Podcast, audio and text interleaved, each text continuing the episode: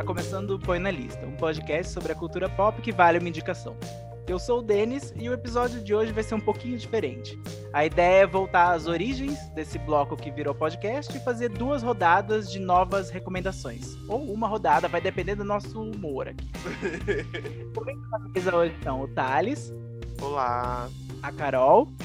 Oi, gente. A Letícia. Oi. E a Fernanda. Olá.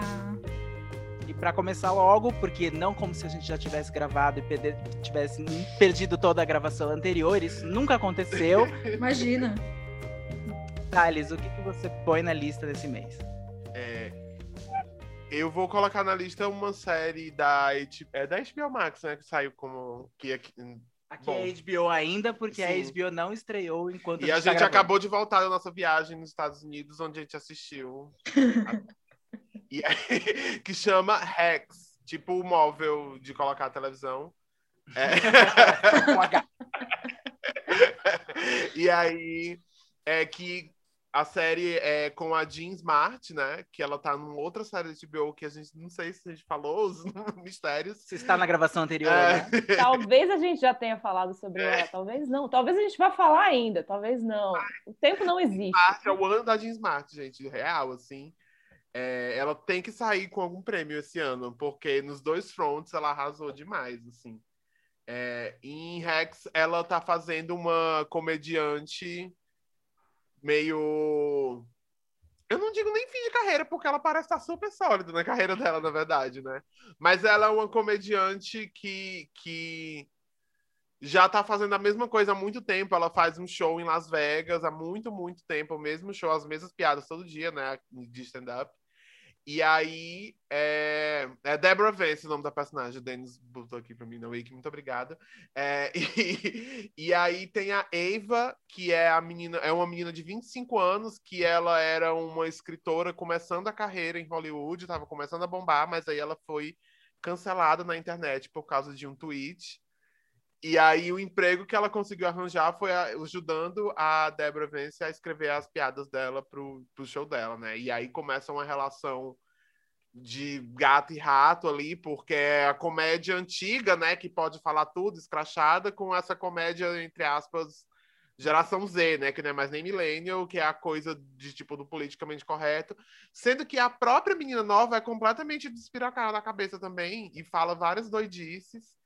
E é uma série que ela é dos mesmos produtores, né, de Broad City, e tem um, tem um pouquinho ali de Broad City no, no, no na relação delas, assim, de, de amizade, que, que não, não é a mesma coisa da Abby da Irlanda, né, de jeito nenhum, mas o, esse foco, né, eu acho, numa amizade que a gente vai vendo crescer ao longo dos, dos dez episódios da série. E vai, você começa a torcer para elas ficarem amigas, mas ao mesmo tempo, tipo, para dar certo as coisas que elas estão fazendo.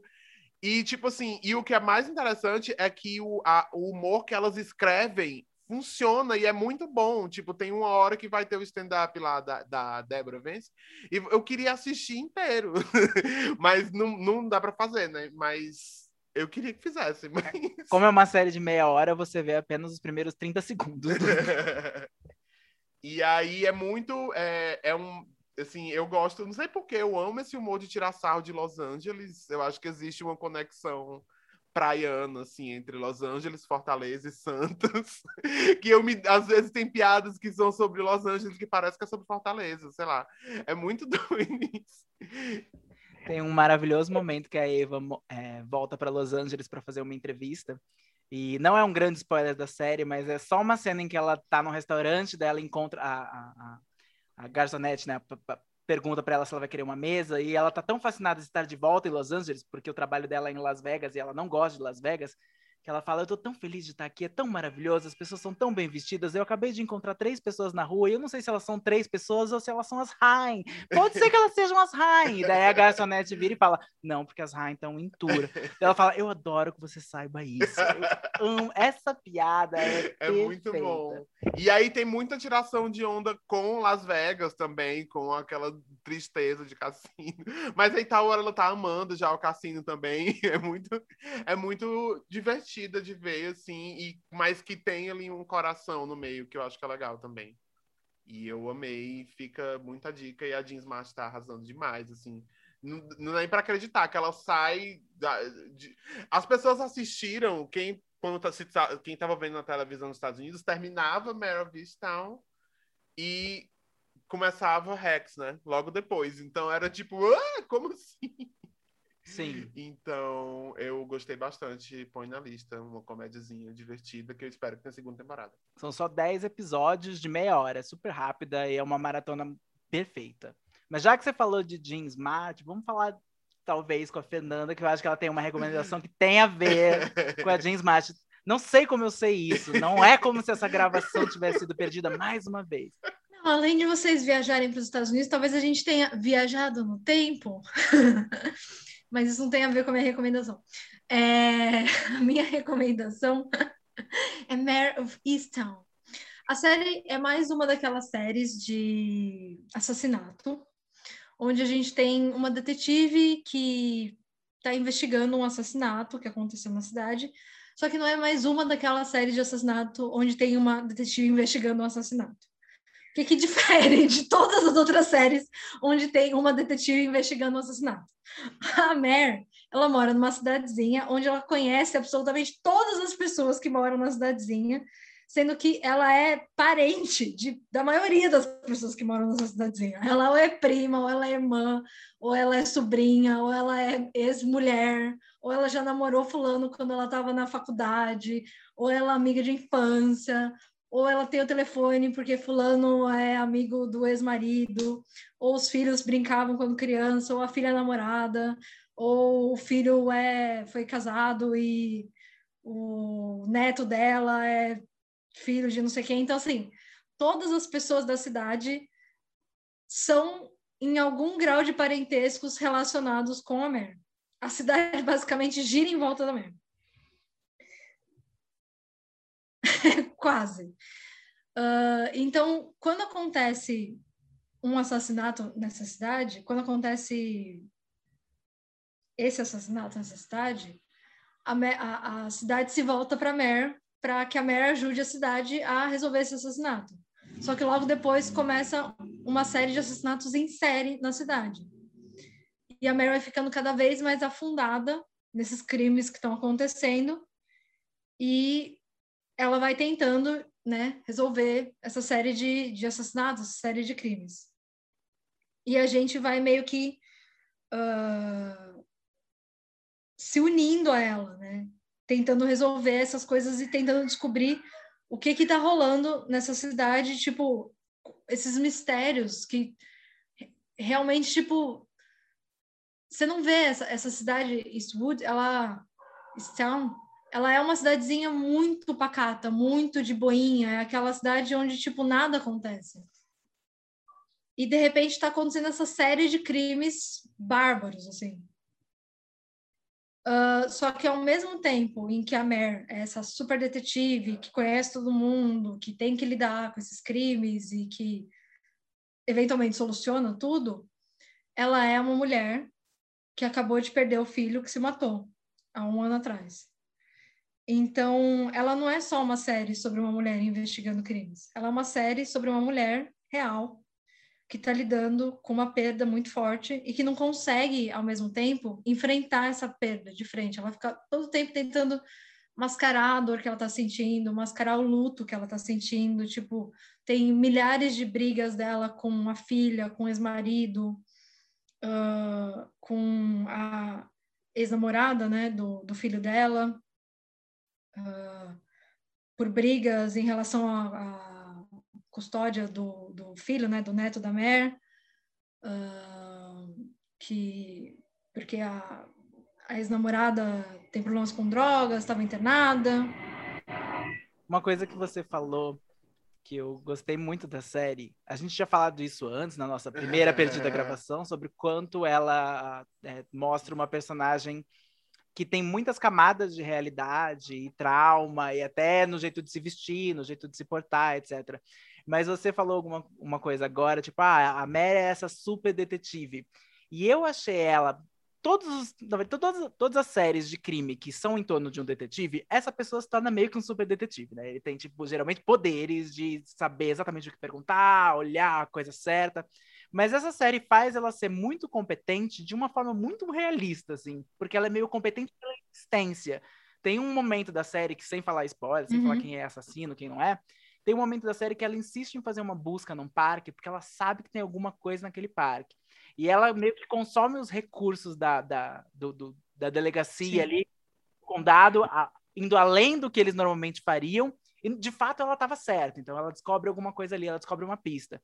E daí você percebe que ela não é ao mesmo tempo normal, porque ela foi, ela sabia que tinha que ser, tinha que voltar os olhos para aquela região, mas ao mesmo tempo ela não é super, porque ela não chegou no parque e deu uma de Sherlock magicamente, tipo, ah, o vento está a 3 graus, eu sinto que a bala está aqui e acha a bala. Porque geralmente em séries em que a pessoa é mais o Sherlock Holmes, a, a, a pista surge como se fosse mágica. E para ela surge como resultado de esforço, mais de uma certa intuição que ela tem de detetive. E eu gostei muito dessa forma como ela foi representada. Porque ela é pé no chão, ao mesmo tempo ela tem que ser especial. Ela é protagonista e ela é Kate Winslet. Ela é normal. Mas eu gostei muito disso. Ela, ela é uma mulher muito, muito inteligente, assim, basicamente é isso. Tipo, até em relação à arma do crime, ela sabe, em algum momento, o especialista fala para ela que a arma usada foi a arma X. E quando, eventualmente, depois eles descobrem um, um assassino é pego e esse assassino fala, tipo, que ele cometeu todos os crimes, esse assassino não usava a arma X. E ok, talvez seja ele que tenha cometido, só que ela fica encucada com aquilo. Tipo, não, não foi essa arma. Eu vi, sabe, as coisas e não foi essa arma. E eventualmente é isso que lá no final faz ela resolver os crimes.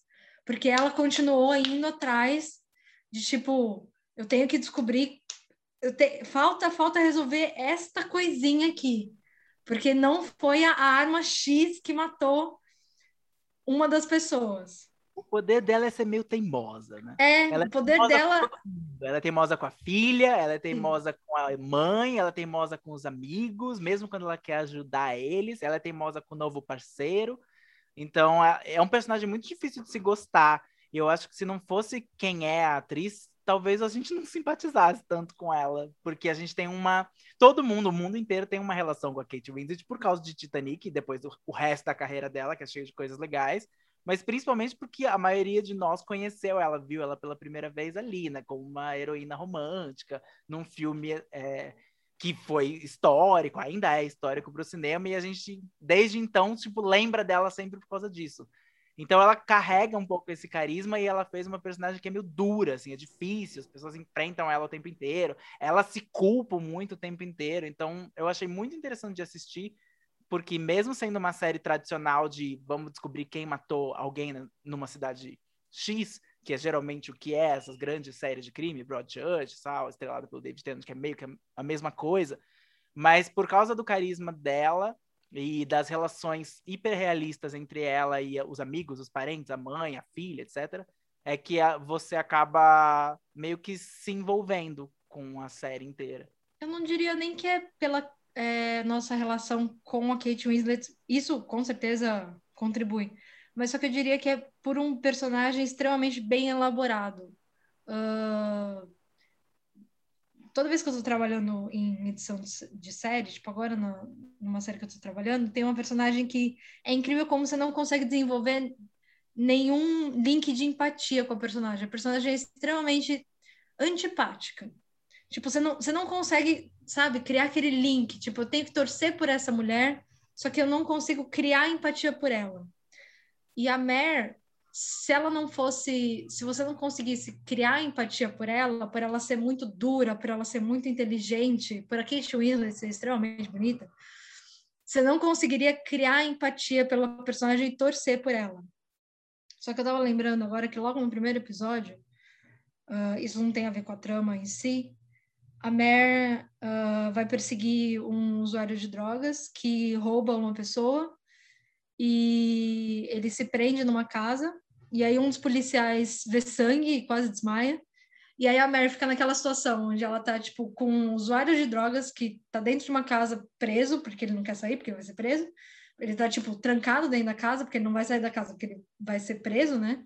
E com outro policial que viu sangue e tá passando mal. E aí ela tem que, tipo, tomar conta da situação. Para de passar avião aqui. Vai embora. E ela tem que tomar controle da situação inteira. E ela tá sendo extremamente, tipo, cuidadosa. Ela tá tomando conta do outro policial. Ela tá sendo, tipo, carinhosa com ele, assim, tá, tipo, você tá bem? Coloca a mão, coloca a cabeça embaixo da perna, respira, não sei o quê. E ela tá sendo relativamente gentil com o, o outro cara que tá dentro da casa. Tipo, mano, você não quer ser preso, você não quer que isso termine pior do que já tá, você tá machucado. Sai da casa. Fulano, eu te conheço. É, também é uma pessoa Hum. que ela conhece, é o irmão de uma amiga dela que estudou com É. ela. Então, Eu acho que essa dinâmica que você falou é a dinâmica da série, né? Essa É. cena é, é a série. Ela tem que lidar com uma situação criminosa, policial, etc. Ao mesmo tempo, lidar com parceiros que dão dando trabalho para ela, mas é meio que responsabilidade para ela ser a superior e cuidar das pessoas. É uma dinâmica muito difícil que eu acho que foi muito, muito bem feita em Mare of Easton. É. Acho que mostra um pouco também, é, uma coisa que eu gostei, que mostra que a- o trabalho da polícia, quando é bem feito, ele tem um pouco esse elemento do cuidado, Sim. ou deveria ter esse elemento do cuidado, porque você é uma autoridade naquele, naquela sociedade, naquele lugar, e, e, e você tem uma responsabilidade para com as pessoas, isso fica muito mais óbvio num, num ambiente, numa série como essa, num ambiente como essa, que é, que é uma cidade pequena, onde todo mundo cobra a Mare por, por várias coisas, todo mundo chama ela por besteiras, entre aspas, mas ela vai e ela atende porque ela sente essa responsabilidade, que é uma coisa que, que eu acho que poucas séries policiais mostram bem e, e, e, e traz um, al- algo um pouco diferente, assim, apesar de ser uma série policial muito tradicional em vários outros, outros aspectos, inclusive mais pro final e tal, tipo, tem um, um lado muito tradicional, mas também mostra esse, esse, esse outro lado que está muito ligado com, com a relação dela com a família, com a comunidade e com a cidade, e, e, e que é absolutamente essencial para a série funcionar e existir e ser boa. Põe na lista. E tem a Jean Smart, Põe na lista. quem falou da Jean Smart, que faz a mãe da Mary, tá maravilhosa. Tá perfeita. A Jean Smart tá perfeita, faz a mãe. Ela é uma personagem que não tá ligada ao- aos crimes principais que a Mare resolve, não tá ligada ao plot principal de maneira nenhuma, a não ser pelo, pelo fato de interpretar a mãe da, da personagem principal. Mas ela é extremamente importante para dar aquele toque de realidade de, de uma relação complicada, mãe e filha, que é normal, mãe e filha que moram juntas, que tem um histórico, que tem uma responsabilidade que é criar o neto, né, o bisneto da Jean Smart, neto da Kate Winslet, que é filha é, filho do, do, do filho dela que se suicidou no- antes da série começar. Então, é- ela, se ela não ganha o prêmio de coadjuvante de drama, ela ganha o de atriz principal de comédia, não é? Mas algum prêmio para Jean Smart vai rolar esse ano. Tem que rolar esse ano, porque ela tá muito bem. Seria ótimo pegar os dois, hein? Sair com os dois. Assim. Sim, Não é impossível. merece. Não, não é impossível. Carol, o que, que você põe na lista esse mês? Então, aproveitar que a gente não está falando de déjà vus e coisas que aconteceram em, em outros timelines que a gente perdeu a gravação, é, eu vou ser a Capitã Óbvia e vou indicar Loki, da Marvel Disney, porque, bom, Loki eu acho que eu não preciso explicar muito bem o que, que é, né? É uma série do universo Marvel, e a menos que você esteja morando num buraco sem contato com a sociedade, você sabe o que, que é. É, mas eu indico Loki porque eu acho que Loki voltou com com uma pegada que eu gosto muito em série de super-herói, que é um, a história, as side quests do pessoal enquanto o grupo de heróis grandes está salvando o mundo e o universo, assim. Geralmente seriado de, de grandes universos cinematográficos acontece isso. É, a WandaVision foi isso e fez isso muito bem, mas eu gosto muito de Loki porque por mais que seja essa coisa de o, o que essas outras pessoas que não são o grupo principal de heróis está fazendo enquanto tudo acontece, Loki ainda é um deus de Asgard super poderoso que tem um ego que acha que devia ser o dono do mundo. E, e nessa série ele está lidando com talvez a força mais poderosa de todos os multiversos.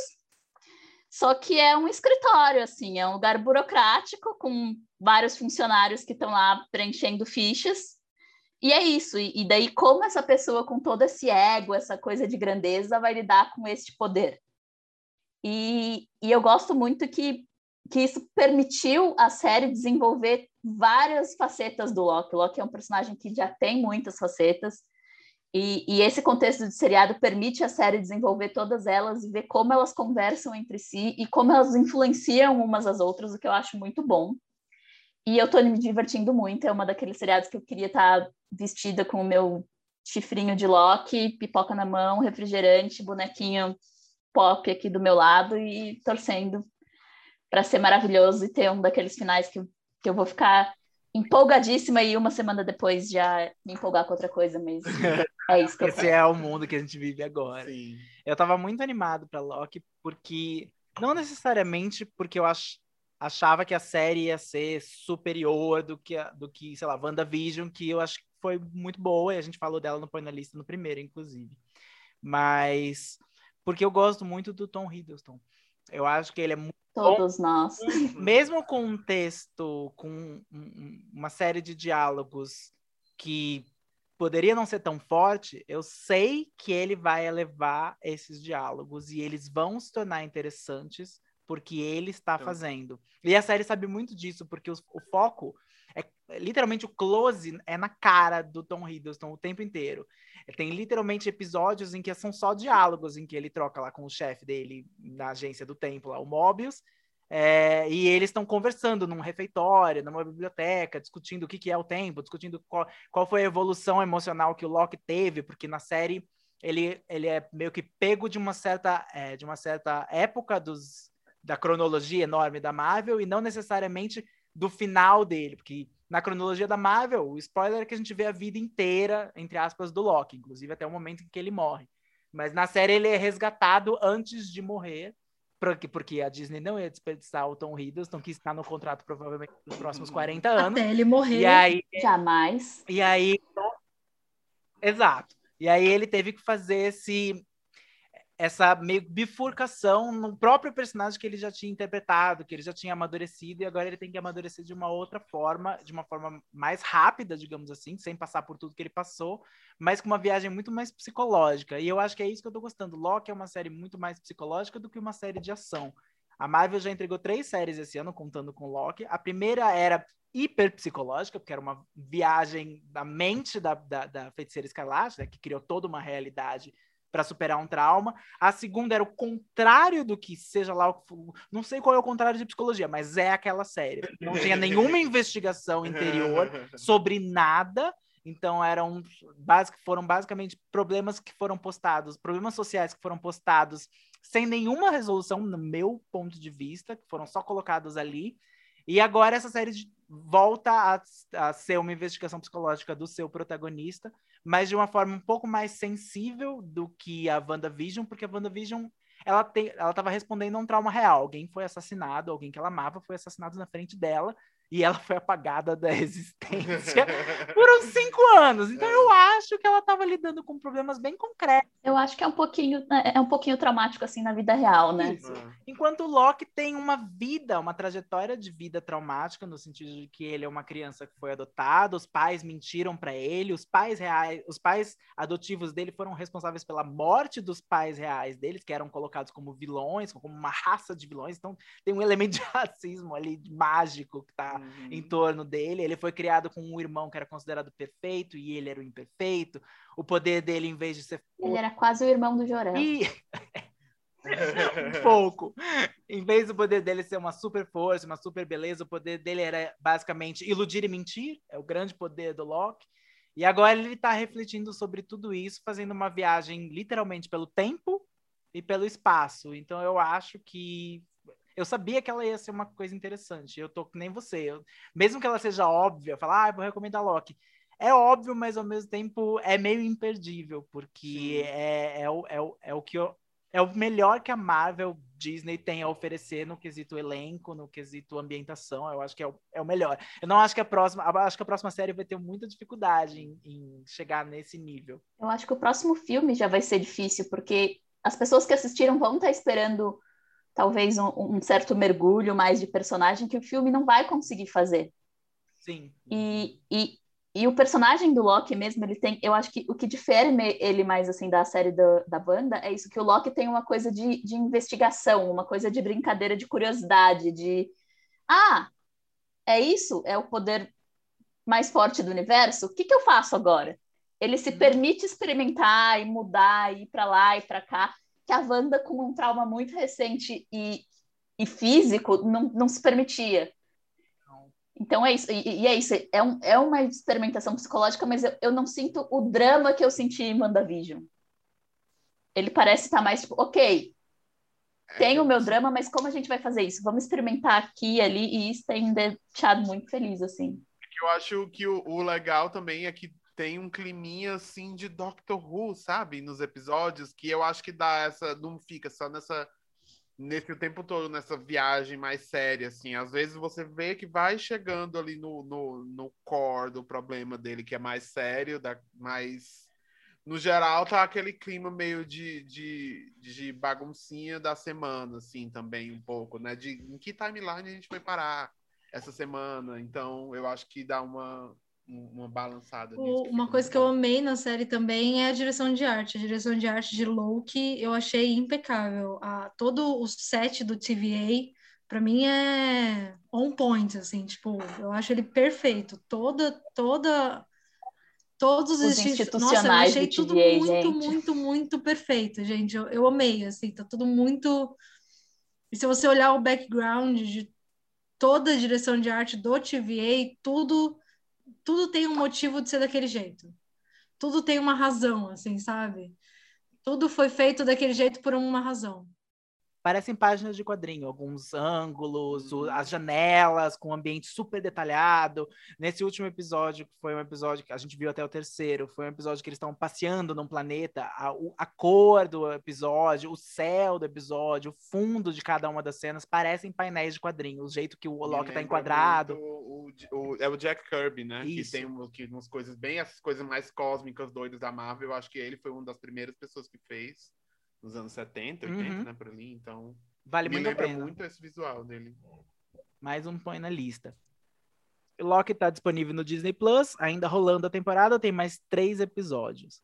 Letícia, e você? O que, que você põe na lista nesse mês? Eu vou pôr na lista uma série que eu acho que se o Spoilers ainda existisse, a gente teria, a gente estaria tentando evangelizar as pessoas sobre essa série, assim como a gente fez, por exemplo, com uma série parecida chamada Crazy Ex-Girlfriend, que também é uma série de musical.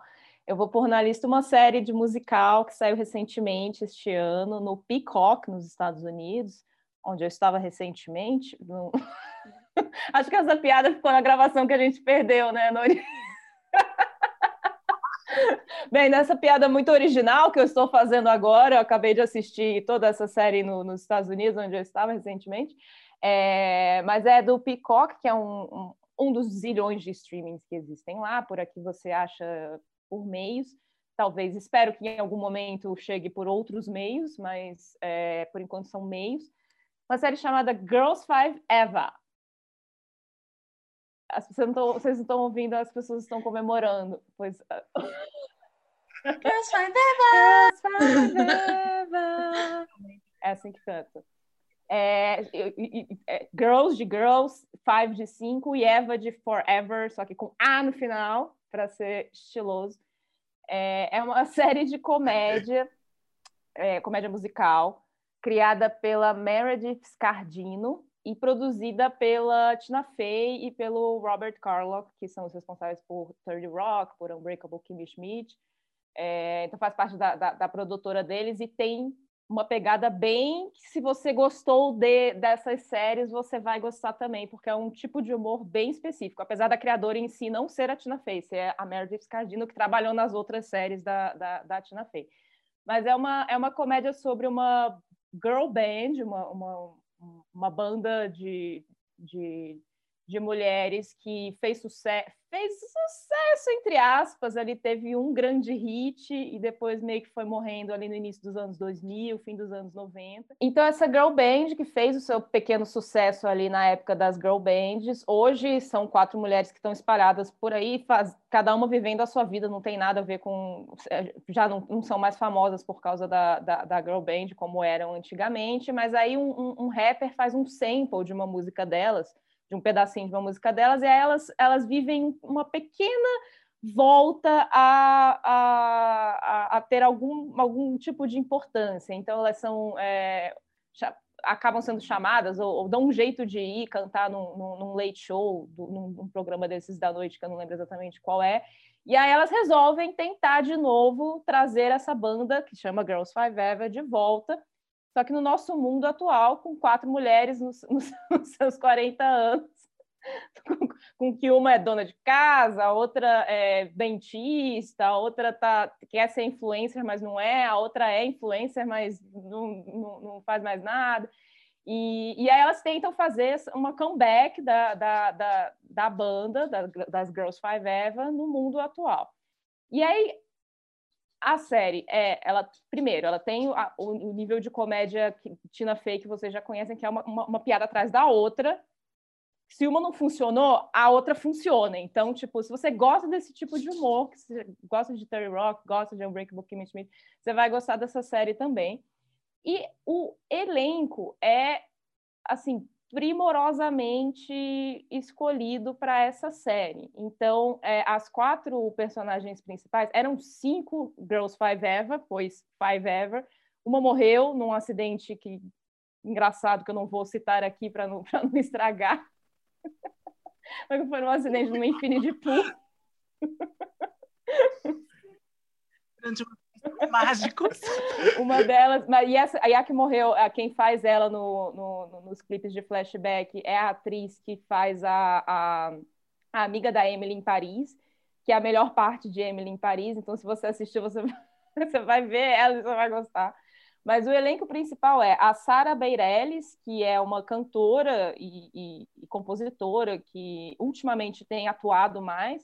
É, ela atua na Broadway, fez umas coisas de TV, mas é a primeira vez que ela faz uma, uma série mesmo. E assim, você não imaginava que ela seria uma gênia da comédia, porém ela é. ela tá muito engraçada, mas fazendo um papel também que é muito perfeito para ela, que ela faz a, a, a, a mais certinha, a mais. É, como é que se diz assim? A, a, que hoje ela está casada, tem um filho, trabalha no, no, no, restaurante do irmão e, e, tipo, tá meio em dúvida se volta ou não, e, mas no fundo ela quer se arriscar, mas tipo, tá, tá com medo de perder a segurança, pouca, pouca segurança que ela tem. Né? É, a, a... Peraí. Depois tem a Busy Phillips, que é um nome que, se, que, que se você não reconhece pelo nome, você vai reconhecer pela cara. Ela é, enfim, uma atriz que. Ela fez. Ela fez muitas coisas e ela é muito engraçada e ela tá fazendo um, um, a que ainda tem algum tipo de fama, que é meio influencer, que é casada com um boy, um, um, um boy de uma boy band daquela época, que também é engraçado.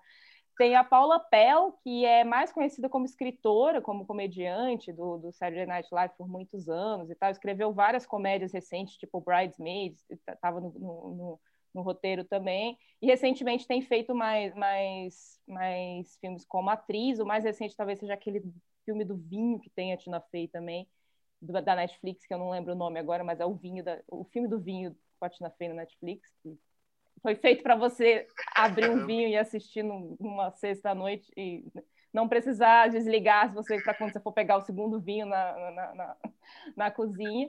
E esse é provavelmente o primeiro nome desse filme. Ele foi pensado com esse filme do vinho da Tina Fey para você assistir na sexta-feira à noite. Eles reduziram para só para facilitar o pôster. Tina Vinho. esse filme. É, e a, a, a, quarta membro, da, membro do, da, do Girls Five Eva é a Renee Elise Goldsberry, que é para mim a MVP, a, tipo, a grande estrela da série, apesar da Sarah Bareilles também tá, tá ser uma, uma, grande, uma grande descoberta para mim. A Renee Elise Goldsberry, que ficou mais famosa recentemente por estar no elenco original de Hamilton, mas já, já fez outras. É, fazia The Good Wife antigamente, fez outras séries ultimamente, mas assim, nunca tinha feito um papel tão de comédia, assim. Ela era perceptível que ela tinha muito carisma e muito talento, isso ninguém nunca negou, mas eu não tinha noção de como ela tem timing cômico e, e, e, e, e é uma excelente atriz de comédia. Então ela faz a, a personagem um pouco mais sem noção, assim, que quer ser famosa a qualquer custo, que é a que saiu na época que, que, que foi tentar carreira solo e acabou é, acabando com a, com a banda no, no, no, passado, mas também não conseguiu fazer sucesso na carreira solo, então.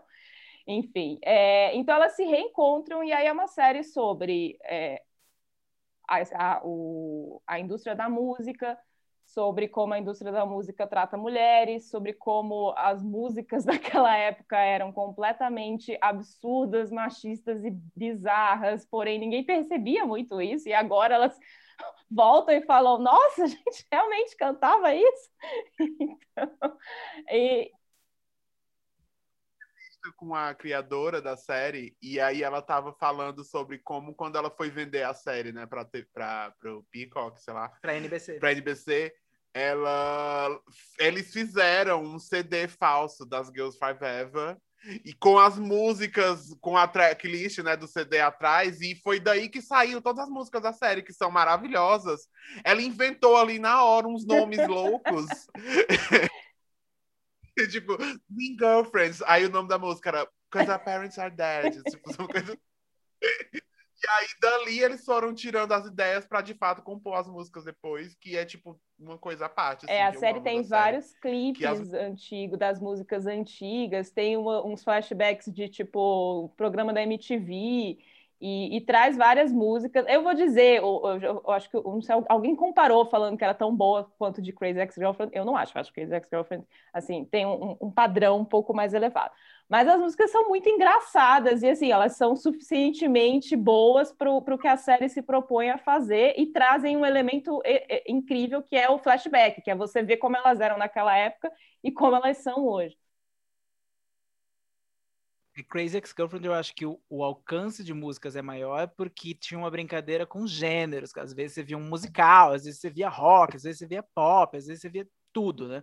Enquanto Girls Five Eva mantém a coisa do pop do, do começo dos anos 2000, final dos anos 90. Então todas as músicas têm mais ou menos a mesma batida, tirando uma ou outra que, sei lá, uma coisa acústica, doida, feita pela, pela líder da, da equipe que está tentando voltar a compor ou aprender a compor, porque ela nunca compôs música, porque ela não era confiante o suficiente para compor música e ela sempre confiava no empresário louco que que sueco. nos suecos que faziam as músicas, inclusive o sueco é interpretado pelo pelo Steven Colbert. Ele tem uma, tem uma cena maravilhosa em que ele tá. Ele tem uma. Ele é um sueco com, uma, com cabelo loiro, que é uhum. praticamente branco, muito comprido, e ele trabalhou com a Bjork. E ele tem um prêmio que ele recebeu por causa de uma composição da Bjork, daí ele fala: não olhe diretamente para o prêmio, ele olha diretamente para você. E pode ser perturbador. E o prêmio é super sombrio atrás. Então, é, é o que a Letícia falou: a densidade de piadas é muito, muito alta. Nem todas funcionam, mas as que funcionam você não esquece. E as músicas que funcionam também você não esquece. Você quer ouvir elas no, no Spotify, no YouTube. A gente imediatamente, assim que terminava os episódios, ia para o YouTube é. procurar a música para ouvir ela mais umas sete vezes, só para ver do que, que elas tratavam mesmo. Então foi uma série que eu fiquei muito feliz assistindo e eu não estava nem um pouco esperando ela. Ela estava completamente fora do meu radar. Eu fiquei muito feliz. E você, Denis? O que você põe na lista? Eu pôr na lista? Olha, nessa timeline, nessa versão desse podcast que vai de fato ao ar, a série que eu vou colocar na lista não é uma série desse ano, é uma série que volta esse ano, volta dia 23 de julho, mas eu só pude assistir agora porque eu tinha muito preconceito com ela, na verdade. É, no começo desse ano, o Jason Sudeikis, que interpreta o protagonista e é o criador dessa série, chamada Ted Lasso, ganhou um prêmio é, como melhor ator de comédia, no falso prêmio Globo de Ouro, que eu acho que nesse caso foi sincero. Uhum. Não acho que a Apple pagou alguma coisa. É uma série da Apple TV Plus, do serviço da Apple, que está disponível aqui no Brasil também. E é uma série sobre futebol. Então, o meu primeiro impulso foi: não, Não, não, de jeito nenhum. Eu não vou assistir uma série sobre um técnico de futebol. Primeiro, porque eu nunca gostei de filmes de esporte, porque os filmes de esporte têm mais ou menos aquela mesma dinâmica, né? Um time que está sendo desacreditado, independente da modalidade, que chega um, um técnico muito inspirador que faz acontecer e muda as relações e tudo dá certo e no final eles vencem. É basicamente isso a série, eu não vou mentir. Ele é, é, é o personagem do Jason Dex é, chama Ted Lasso. Ele é um técnico de futebol americano que é contratado por um time de futebol de fato, inglês, é, é, para ser para liderar um time que está meio que para quase caindo para a segunda divisão. Um conceito que ele nem sabe que existe, porque eu descobri nessa série que no futebol americano não existe segunda divisão, só tem uma divisão. E a característica dele é que ele é muito otimista e inspirador, o que é a receita do fracasso para mim. Eu falei, nossa, eu não vou ter paciência de assistir essa série. Os primeiros minutos da série em que ele tá no avião muito empolgado para ir para Inglaterra e ele não tá, ele tá aprendendo futebol num livro de tipo futebol for dummies, assim, porque ele não faz a mínima ideia. Eu pensei, não, eu não sei como eles vão sustentar essa premissa, é muito doida. E até porque a gente não entende exatamente por que, que ele tá indo para lá. E isso é um spoiler que eu tenho que falar do primeiro episódio, para mim muda a série é sobre o que é a série. E é o componente sessão da tarde, né? Quando ele chega lá, os jogadores, obviamente, não respeitam ele, a imprensa inglesa de esportes não respeita ele, e ele mantém meio que uma atitude super otimista de não, vai dar certo, eu vou conseguir, eu vou aprender, eu vou fazer acontecer. E tem a chefe, que é a dona do time, que é maravilhosa, rouba as cenas demais. É, ela é interpretada pela Hannah Waddingham, que eu não conhecia, mas acho que eu já vi em outras séries da BBC. Mas eu nunca tinha visto ela com destaque. Ela interpreta a Rebecca Welton que meio que ganhou esse time na justiça do ex-marido que se divorciou num divórcio super público, porque ele traiu ela inúmeras vezes e agora tá namorando uma outra mulher chamada Rebecca, que é muito mais jovem que ela, e ele é interpretado pelo Giles de Buffy, que eu amo, que é o. o... É, o Fernando Giles. tá reagindo aqui. Eu... Ele faz um personagem detestável. Ele é um dos pouquíssimos personagens detestáveis dessa série. E a gente descobre no primeiro episódio que ela contratou o Ted Lasso porque, um, ele virou meme no, na Liga de Futebol Americano, porque ele treinou um time de amadores que foi muito bem, mas ele virou um meme porque ele tem, fez uma dancinha engraçada no vestiário, é uma dança totalmente doida, que o Jason Sudeikis provavelmente improvisou, porque ele é desses que comediantes que improvisam. E eles ficam mostrando essa dança muito, então, tipo, meu Deus, ele é ridículo. E ela contratou ele porque ela tinha certeza que um técnico de futebol americano jamais ia dar conta de um time da liga de, da Premier League da Inglaterra, que está nos, tá nos grandes é, times de futebol do mundo. Então ela contratou ele para sabotar o time, porque era coisa que o ex-marido mais amava, então ela queria que ele sabotasse. Só que ela não conta isso, pra, obviamente, para ele. E ele acha que ela contratou ele porque ele é inspirador e ele é tipo um técnico de cidade pequena do Kansas que vai conseguir isso. Então, a todo momento na série, ela tenta sabotar ele em tudo que ele faz, secretamente. Só que ele, aos poucos, vai meio que conquistando ela. Primeiro, ele traz uns, uns docinhos de manhã que ela finge que não quer comer, e depois ela come, fica apaixonada e não sabe que é ele que cozinha. E ele, ele é, quando ele se apresenta para o time, todo mundo trata ele mal, inclusive o capitão do time, que é o Roy Kent, que é um comediante é, inglês que eu não conhecia. E fez várias coisas, ele fez Doctor Who, inclusive, dois anos atrás, a temporada da nova Doctor. Mas ele apareceu já em várias séries da BBC. E ele é o típico jogador inglês que tem aquela cara meio galã, mas meio super bruto, super grosso, só fala palavrão tal. E trata o Ted Lasso super mal. Mas na verdade é uma ótima pessoa que cuida super bem da sobrinha, que é super romântico secretamente. E aí você vai conhecendo a vida de cada um dos jogadores, vai conhecendo a vida da Rebeca, que é a chefe desse time, vai conhecendo um pouco da vida do próprio Ted Lasso, que tá passando por um divórcio, e é uma coisa que ele não tá conseguindo lidar, porque como ele é essa pessoa super otimista, em que tudo dá certo, e os relacionamentos tem que todos dar certo, ele não estava preparado para a esposa é, não querer continuar com ele, porque ele é muito otimista, e porque ele é muito positivo, e isso deixa ela nervosa. E então ele tem que lidar com um divórcio à distância, com uma criança que é um filho dele pequeno, que ele não, nunca vê. E você vai meio que acompanhando a, a, a jornada de, dele, é, fazendo aquele time funcionar. E fazendo aquele time funcionar, tipo, a duras penas, porque mesmo com toda a, a, os clichês do ah, agora esse time vai jogar maravilhosamente bem, o time não se sai exatamente muito bem na primeira temporada. Eles não, não fazem o impossível. Inclusive, tem twists na jornada do time que você fica, ó, oh, tá, é assim que eles vão manter essa, essa série, inclusive, porque se tudo resolvesse, eles ganhassem o primeiro lugar na Liga Europeia, eu acho que não tem mais motivo de continuar até de lá. Mas eu fiquei muito impressionado porque a atuação do Jason Sudeikis é muito carismática, muito fofa mesmo. E fazia muito tempo que ele não fazia um personagem fofo. Ele geralmente faz o personagem que é em comédias, ele é meio que aquele cara líder protagonista, mas meio insuportável, meio errado, etc. O único personagem fofo que ele fez foi na primeira temporada de Third Rock, que ele é o primeiro namorado da Liz Lemon, que tinha uma outra namorada chamada Liz também, que ele confunde, e ele faz um cara que é legal com ela, no final trai ela, uma coisa assim meio estranha, mas essencialmente ele era um cara legal. E em Ted Lasso ele é um cara hiper legal, e hiper otimista, e hiper confiante nas pessoas, e uma pessoa que observa muito os outros. E ele tem estranhas referências pop que surgem do nada, mas que combinam com ele. Tem uma cena maravilhosa que ele tá com uma personagem que é uma das. A série tem poucas mulheres, é a Rebecca, a esposa dele, né? Que, que, que aparece só em um episódio, e a Kelly Jones, que é interpretada pela Juno Temple, que se você ver, você vai falar, ah, eu lembro dela, porque ela já fez várias outras coisas, ela tem uma longa carreira, e ela faz a namorada de um dos jogadores de futebol, um dos mais insuportáveis do time, e quando ela interage com o Ted Lasso, tem supostamente um clima de que será que eles vão virar um casal? A série até meio que dá uma dica, não, não é o que acontece, mas ela dá uma, uma sugestão. E nessa cena, ela chega para ele muito nervosa, falando: Eu nunca posso ser vista como um casal. Como é, como é que a imprensa vai ver que a namorada do jogador fulano de tal agora está dando em cima do técnico? E ele dá uma resposta para ela que é muito rápida, e o diálogo de Ted Lasso é muito rápido. E ele fala para ela: Eu acho que essa manchete está errada. Eu devia ser seu nome, que ele fala, Kelly Jones, mulher independente, livre, pode encontrar com qualquer pessoa que ela quiser, porque ela não é definida pela relação. E ela fica paralisada, porque ela não estava esperando que ele desse uma resposta tão woke para cima dela, porque ele é essa pessoa que, tipo, é super inclusivo e tal. Então, parece, a princípio, quando você vai começar essa série falar futebol, pessoa super inspiradora, isso vai ser meio cansativo, mas não é você, assim como todos os personagens da série, eu fui sendo.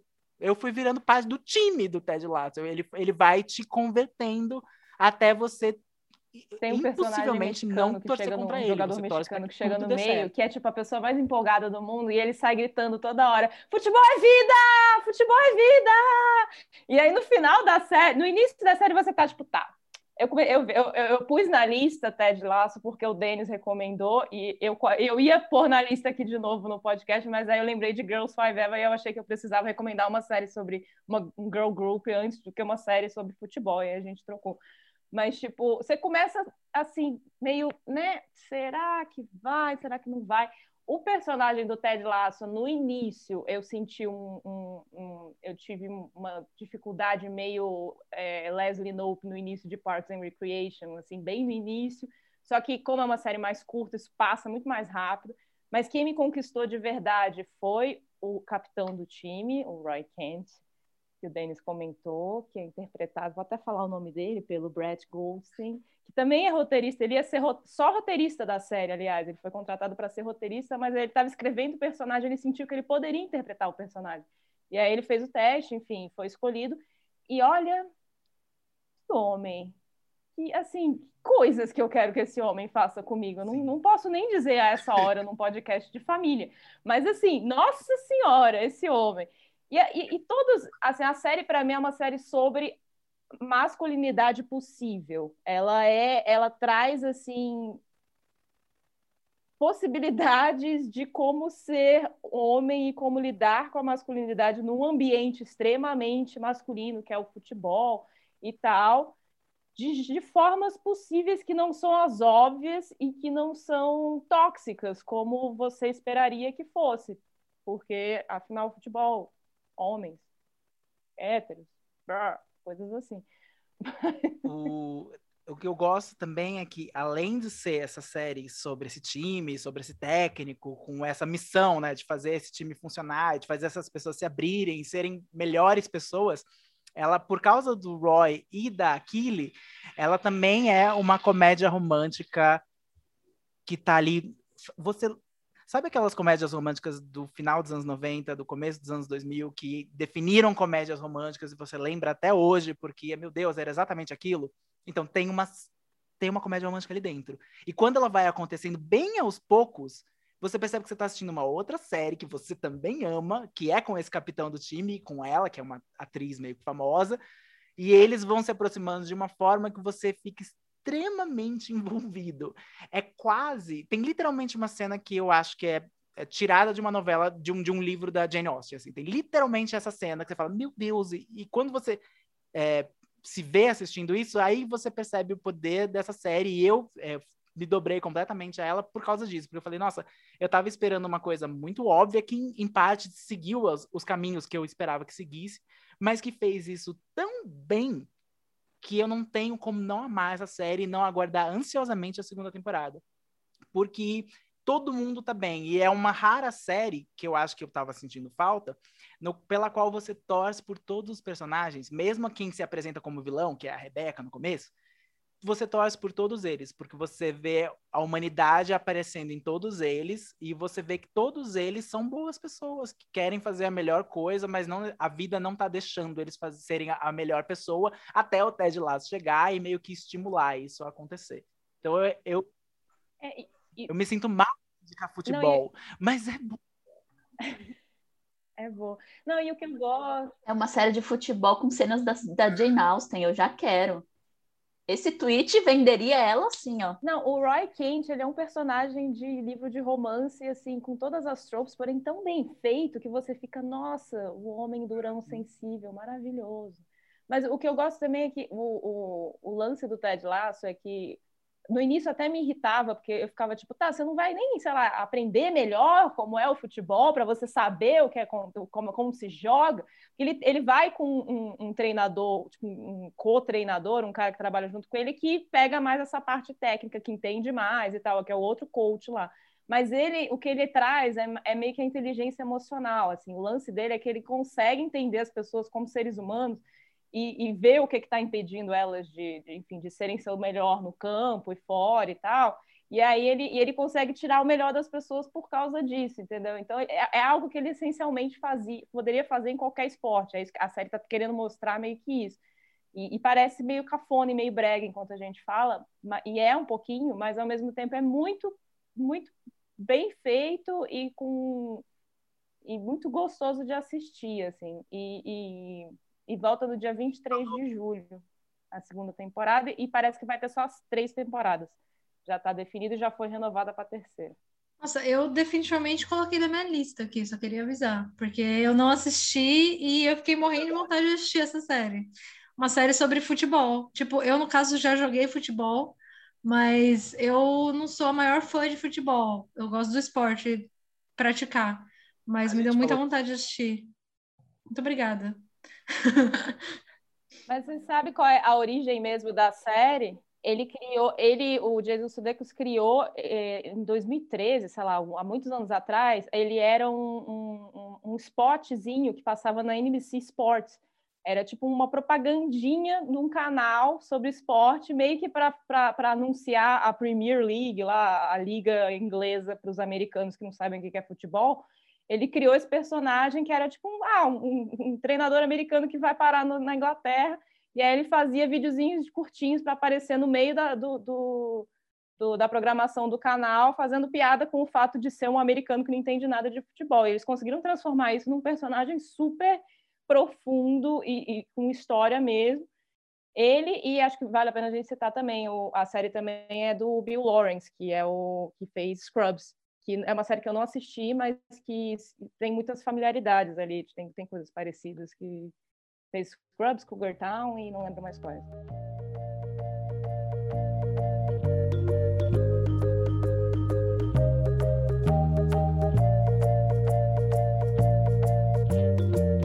E vocês que estão ouvindo a gente, o que, que vocês puseram na lista no último mês? A gente, pelo jeito, só, só colocou séries na lista, porque parece até um outro podcast que eu conheço.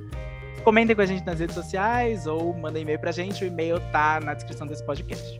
O Põe na Lista é um spin-off do podcast Spoilers Talk Show. Ele aparece no antigo feed do Spoilers e tem um novo feed chamado Põe na Lista, é só seguir a gente.